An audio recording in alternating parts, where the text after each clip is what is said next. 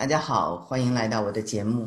说起王小慧，大家有没有看过我的视觉日记这本书呢？她可是咱们最早的自拍女神。她的这本书呀，再版了至少五十次，并且获过各种文学大奖。小慧呢，是著名的跨界艺术家、摄影家、作家。我记得很多年前，鲁豫有约采访过她。那时呢，我刚从美国搬到香港，对国内的事儿不太知道。但我就在凤凰台的总部那里住，所以呢就留意了这期节目。当时印象最深的就是有一段小慧讲她的冰箱里都是花儿，没有吃的。后来没想到我和王小慧呢在上海结成了闺蜜，闺蜜就是非常好的朋友。她非常知道为别人着想。虽然自己没有孩子，却总是想着我的孩子。作为艺术家呢，他既前卫又非常传统，既有个性又让人温暖。他在西方接受教育，所以呢，一方面他非常的开放，一方面他又非常的热爱传统文化。这点我觉得和我很像。王小慧是个大美女，再加上她的经历非常的戏剧化，大家知道。早年她留德的时候，跟丈夫一起出了车祸，丈夫去世了。之前德国的演员安思佳也为她殉情自杀了。这些呢，都是人生的生死体验。很多人对她非常的好奇，在上海想见到她。作为女性呢，难得的是，不仅男生仰慕她，女性也特别欣赏她。她是那种自然的、散发着魅力的、自带光环的人。她不是很爱化妆，穿着其实也比较随意。她很喜欢三宅一生的衣服，出场总是气场非常强，很惊艳。好，介绍了这么多，让王小慧先跟大家打个招呼吧。大家好，大家好，我刚刚学会用 Zoom。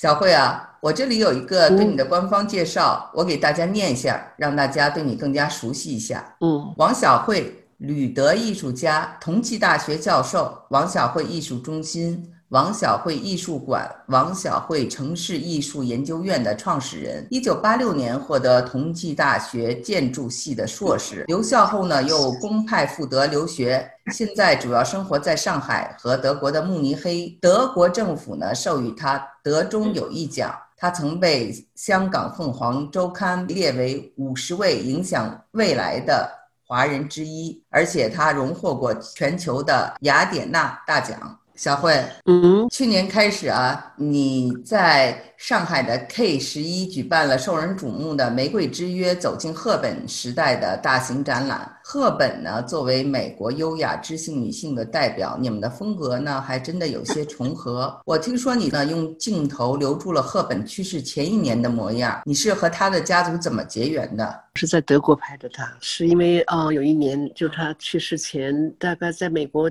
治病的时候治不好了，他就后来就就回到呃瑞士了，然后。慕尼黑的电影节请了他，那也是他去世前大概不到一年半年的时间吧，然后他就应邀参加了。当时我刚好在拍摄一个呃一一本画册，这本画册就叫《Close to the Eyes》，我的英文名呃这是英文名字，因为这个书在美国也出版了，美国、英国、德国同时出版的一个跨国出版社。那这本书呢？嗯，中文名字我叫它《从眼睛到眼睛》。嗯，也就是说特别近距离的拍摄人像、肖像。我拍了很多很多人，全世界的那个。我当时在周游世界，我就拍了很多很多人的肖像。那我那天呢，刚好在那个新闻发布会的现场，因为当时那个张艺谋的一个电影呢，要呃在那边放映。呃，叫菊豆，好像那个，但是那个是菊豆还是什么秋菊，我也忘记了名字了。总之呢，当时他们什么原因是签证还是没有办出来，他们的剧组的人没有出来，可能那个时间还比较严吧，是九二年吧。然后他们就说这边有一个。中国人是在电影学院，那时候我正好在电影学院读电影的导演，然后他就说这个是帮你们来做媒体的那个，就是记者提问啊什么的，回答一下。那我就去了，去了以后，那电影学院呢就跟那个赫本讲说，这个呃女学生，当时我是他们电影学院的学生，说她呃摄影特别好，那个正好在拍肖像的那个画册，你要不要让她拍？然后他就挺。挺那个非常平易近人的，他就让我拍了。然后中间有好多故事。当时我是用两个照相机的，一个是黑白照相机，一个彩色照相机。彩色照相机都是拍的幻灯片。我那个时候因为也是个穷学生，平时呢那个呃很节约的，就是买幻灯片也很贵的，特别是冲洗很贵。呃，我一个月的生活费只有八百马克，那时候好像是马克的。冲洗这么一卷，连胶买胶卷在那个时候大概要二十七马克，所以呢，一般舍不得在外面去装框的。幻灯片是要装框的，我一般都是自己手工去装。但是那天觉得那个东西挺珍贵的，所以我就特别的送到店里去装。结果没想到他们用机器装框的时候，把这个整卷的那个三十六张的那个呀，正好都拦腰就切断，也就是说，每一个照片的正中间就裁掉了，裁开裁开了。当时我认为全部都是废品了，所以就那些胶卷就都都浪费了。所以嗯，不知道后来若干年以后有这种 Photoshop 什么的可以修复啊什么，所以非常非常可惜。所以最后我就留了一些黑白的照片。大概总共也就是加起来就是十十几张吧那样。当年老赫本给你留下的印象是什么？现在大家都喜欢说一句话叫“优雅的老去”嘛，那我觉得他真的是优雅的老去的一个非常非常，嗯，典型的一个例子。因为真的能优雅老去的人，包括明星都不一定是那么多，有好多。大明星后来也不太愿意被人拍照啊，嗯，或者是比如说我们见啊，我不说他们名字了。总之，她是一个，嗯，我觉得就是真的是，不管是什么年龄阶段，都有她的美的那种那种女性吧。你刚才结束的这个展览就叫做赫本时代。呃，我听采访的时候，接受采访的时候说，赫本时代是一个理想主义的年代。这个我非常赞同，那一代的人都非常的理想主义。你能给我定义一下这个赫本时代？嗯，我说那是一个那个万物复苏的这个生长、重新生长的时代，因为是战后啊，一个群星璀璨、魅力无穷的时代。嗯嗯，因为那个时候出的群星真的是不光是电影的明星啊，呃，音乐的、文学的、呃，这个呃，戏剧的、时尚的、嗯，哲学的。非常非常多啊。然后还有就是，我就说它是一种穿越时空的、充满生命力的艺术，它有一种；还有呢，一种超越国界，至今还也还在影响我们生活的文化的时代。就是说，我们就哪怕是中国这中国的这些嗯摇滚歌，或者是不管是我们现在说的日本的、韩国的，或者全世界的欧欧美，就更不要说了。就是基本上包括电影，包括什么，其他都是都是受他们影响。我觉得那个时候好像就是在战后的这种，真。的是重新复苏，重新就整个被解放了，整个那个嗯，是一个就是没有办法，没有什么时代可以跟他相提并论的一个时。是的，我非常同意。我前几天跟几个他们叫做婴儿潮出生，就是战后出生的这些美国人聊天，他们非常的理想主义，就让我想到中国的这个八十年代。就想到你离开中国的那个时期在成绩大学照的那个照片，我觉得这中这之间有某种联系。对，反正我是觉得这种，嗯，因为我特别喜欢这些啊，特别喜欢。你看我我我们为了这个展览出了一本书啊，这本书里边就是，呃，就说先说电影的明星，不光是奥黛丽·赫本，也有那些。嗯，比如说派克，比如说白兰度，嗯，比如说斯凯利，就是那个做了王菲的那个人啊，比如说那个呀，嘉宝呀，什么，索菲亚罗兰都都算在里边的啊。那个呃，我特别喜欢的那个 Dustin Hoffman，或者是英格丽宝曼，或者是我还拍过他一，不是我没有拍过他本人，但是有一张照片还挺有名的，就是就是我拍的一个反光，那个反光里恰巧正好有那个 James Dean 的那个，这个特别年轻，大家。二十四岁还是多少，他就出车祸去世了。对对对。后来，哎，非常非常喜欢这个人，嗯，就很可惜的。还有简方达呀，这些人，这个这个电影就是，这就是真的已经是很多的群星了啊。然后呢，那个时候，比如说那个，呃。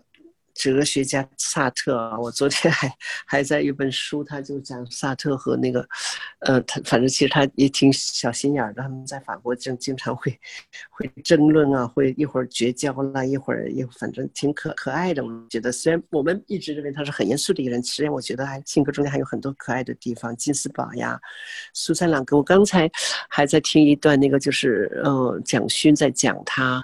呃，见到丁玲，然后跟丁玲一块去酒吧，然后酒吧酒吧蒋勋，你知道那个台湾的那个作家，对他呢说他曾经在八十年代见到丁玲在美国，然后他就请丁玲去一个酒吧。然后他说，酒吧里面所有的那些人呢，都侧目在看他，因为他说就是一个像个农村老太太一样的白头发。然后呢，他就说，其实我年轻的时候在上海也穿皮草的，那些人都抽着烟穿皮草。他说那时候我跟他们一样。然后他就觉得这个人简直反差太大了。苏珊·朗格采访丁玲，哎，他采访丁玲的时候，然后他就哭了。他说：“怎么知识分子能够有这样子的命运啊？因为他在养鸡呀，什么弄到农农村里啊下放啊什么。”后来他就他就说：“其实你不用不用哭，他们他看得很淡的，很就是这些人啊，那个包括那个什么写第二性的那个波夫啊，什么这些人，就是这个我们书里都有。”这些人，然后音乐家就更多了。那个影响全世界的一些音乐家，我们说，包括了什么滚石啊，什么披头士啊，猫王啊什么的，呃，大卫鲍尔，哎，对，巴比伦都有的。另外，我还想到那个 Tina Turner，我这边书里有两张她的照片。我记得我刚去德国的时候，八十年代，她在德国巡巡演巡回演出，呃。我我我我印象还挺深的，他那个大海报就是整个就是长头发披到腰那儿，然后就露个大屁股的样子的，穿了一个网眼丝袜。后来又过两年，他穿穿着那个穿了九十年代他穿那个破的牛仔裤演出在台上，然后呢，我就看到中国的一个评论说他他 太穷了，现在不 那个牛仔裤还是穿的破的，我就觉得特别可笑。嗯，Tina Turner，然后那个呃，时尚的人也很多呀，像纪梵希呀，或者那个，就是那个就这个就是人家影响了全世界模特都变得很瘦很瘦的那个崔姬呀，或者是我今天还在看，刚才我还在看，就是嗯，他们最早的比基尼是那个四四六年的，当时还有小裙边啊，那个特别奇怪啊，那个那个短裤左右还弄两块布啊什么，就觉得特别特别好玩，然后呢。上海不是上海，中国当时八十年代好像出了一一个电影，叫什么什么跟跟比基尼有关的，我忘记了。就说讲选美的，那个时候都觉得是特别有伤风化的这种事情。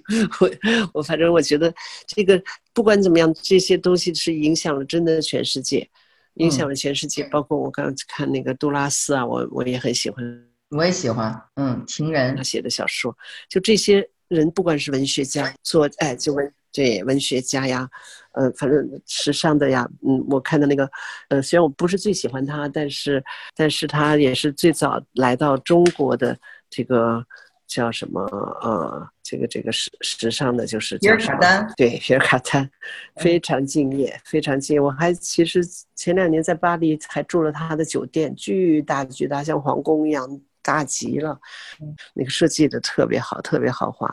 反正不管怎么样，他们都是影响了一代人的，或者说几代人的这些巨匠吧。就有点像啊，当年意大利文艺复兴的时代，二战之后，西方也是一个。第二次的一个文艺复兴了，嗯，对的，包括那个时候的妇女解放啊，那个嗯，最早的我有一面墙设计的是，是都是那个糖罐子，那个糖罐子呢五颜六色很漂亮，很多人在那打卡，但是我其中有一个罐子里边呢就放了一点药片儿，然后画了一个大问号，然后我就让大家有奖竞猜，他们猜这里面是什么东西，其实它就是那个。哎，对，没错，我猜出来了，你应该能够得奖了。那个避孕药呢？我们当时得的奖是一箱酸奶，我们赞助商的酸奶。但是不管怎么样吧，总之让大家在寓教于乐嘛，大家玩的过程中也知道了解历史。其实这个避孕药绝对对那个妇女解放很重要，很重要的，就是否则要不然女人哪敢一夜情啊？嗯。对对对，嗯，你在这次的这个角色中呢，是一个策展人的形象。其实呢，你又是个艺术家，做了很多跨界的东西，比如说装置呀、雕塑呀、摄影啊、影像啊、设计啊，新媒体艺术，还有写作等等，很少有艺术家能横跨这么多的领域。哦，就是性格决定命运吧。我从小就是性格太广，呃，就是兴趣太广泛了。然后呢，不喜欢不太安分的，就不喜欢就是只做一件事儿，因为重复做一件事，我就觉得比较无聊，就没有兴趣做。没兴趣做，就我就觉得做不好，所以我就一直一直在。所以我当时我说我在，呃，德国本来是去学博士的，呃。建筑学博士，后来我就去去电影学院去去学习导演，又又去又去拍拍拍照片、画拍画册、去旅行，呃，后来又写书，然后再后来就越弄越越越杂，就是做雕塑啊、装置啊、影像啊、什么新媒体啊等等。但是我觉得这个就对我这种。展览就特别合适，因为一般的艺术家如果他只是做绘画或者一个一个这么丰富的我我们叫多媒体沉浸式的一个一个展览，然后这个展览有很多厅，所以我确实是不光是策展人，一般策展人嗯去找到钱，然后然后就让艺术家去去发挥，我等于又是做策展人又是做艺术家，等于很多东西是是设计出来搭建出来呃。比如说，我们做了一个很漂亮的蝴蝶梦的装置呀，月亮河的装置呀，我们做了很多很多的场景，嗯，还有还有互动，嗯，对，互动我看你也做主持人，就是非常非常有意思，对，啊，这个这这个很多，对，反正总之，我这是我的兴趣，兴趣所在，那我觉得就刚好我做这种事儿。不是每个人都可以做。对，我觉得这跟你是双子座有关系了，因为又有艺术的一面，又有这个组织能力，强大的组织能力。对，我们每天都做一个活动。哎，我们在那个疫情之前，你想，因为你原来在媒体，你们也做搞好多活动的嘛，一般你们一个活动也得准备好久呢。对对对，我我都参加过你邀请我的活动。那有大有小的活动，我们那边真的每天一场活动，就是小到，呃，比如说一个一个讲座，大到呃音乐会啦，呃，什么是装修啦，或者派对，我们呃反正就是大型的派对，我们做很多，每天一场，每天一场，非常那个。疫情来了，本来我们你看啊，春节的春节的嗯派对了，然后那个什么正月十五。嗯，正月十五我的设想，当时我说不要做成传统的中国的正月十五，我们做呃选一个月亮女神 什么的，然后大家那个包括自拍呀，包括什么，就是网上那样，本来就有很多的呃设想计划，还有情人节的啦，还有什么嗯三八妇女节的，反正就是本来就是嗯策划了好多好多的活动，结果就就转成线上了。